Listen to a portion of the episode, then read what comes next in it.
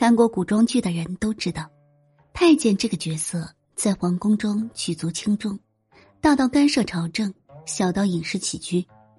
一般得宠的太监，就连太子都要给上三分薄面，因此应聘太监的人比比皆是。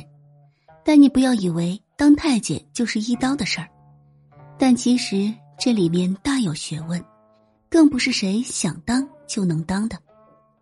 鉴于想进宫的男性太多，清朝时期就有非常严苛的标准和流程。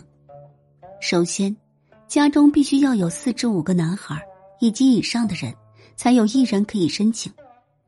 家族历代必须清清白白，无违法乱纪，无不良嗜好。其人不可申请，也就是满族人。其次，很重视长相，会在来应聘的人群中挑选眉清目秀、面带福相的男孩，最好是有一点文化功底的。然而，古代招聘太监也和现在招聘职员一样，需要宫里人主动招聘筛选，填补空缺的职位。如果你满足上面三个条件，就可以进行所谓的晋升。这个关键一关，其实净身就是指切除男性的生殖器官，但这一关是十分凶险的。由于古代医疗水平不如现代，所以负责割的这个人手艺非常重要。民间和官方都有专门靠这个手艺为生的人。朝廷官方的他们叫做官刀儿匠，民间私人的叫私刀儿匠。不管是官方还是民间的。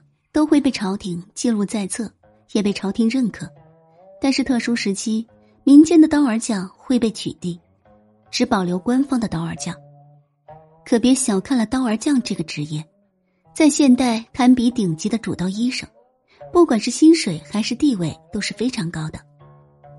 这个职业基本上都是家族产业，也就是说，父亲会把这个手艺传给自己的儿子。而且不同派系之间还有自己的独门绝技，一般绝对不会外传。因此，在古代净身这个环节看似十分凶险，但是如果可以找到这些身怀绝技、经验丰富的刀儿匠，成功率还是很高的。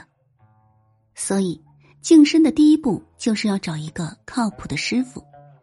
在进行手术之前，你需要带一些礼品，先去拜见你的师傅。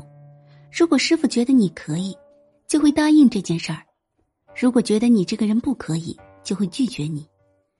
如果你长得清秀，和师傅比较有眼缘，净身之前需要行拜师礼，然后支付净身所需要的费用。这个费用取决于师傅的意思，没有固定的数值。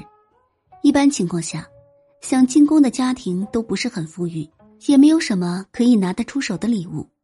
但如果有心进宫了，那就不一样了。一般拜师的时候，师傅都会说一句：“你以后发达了，别忘了孝敬师傅就好。”当然，师傅也不怕你不回来孝敬，因为你的把柄在他那里。拜师礼结束之后，刀儿匠会让你签署一份生死文书，这东西现在也非常普遍。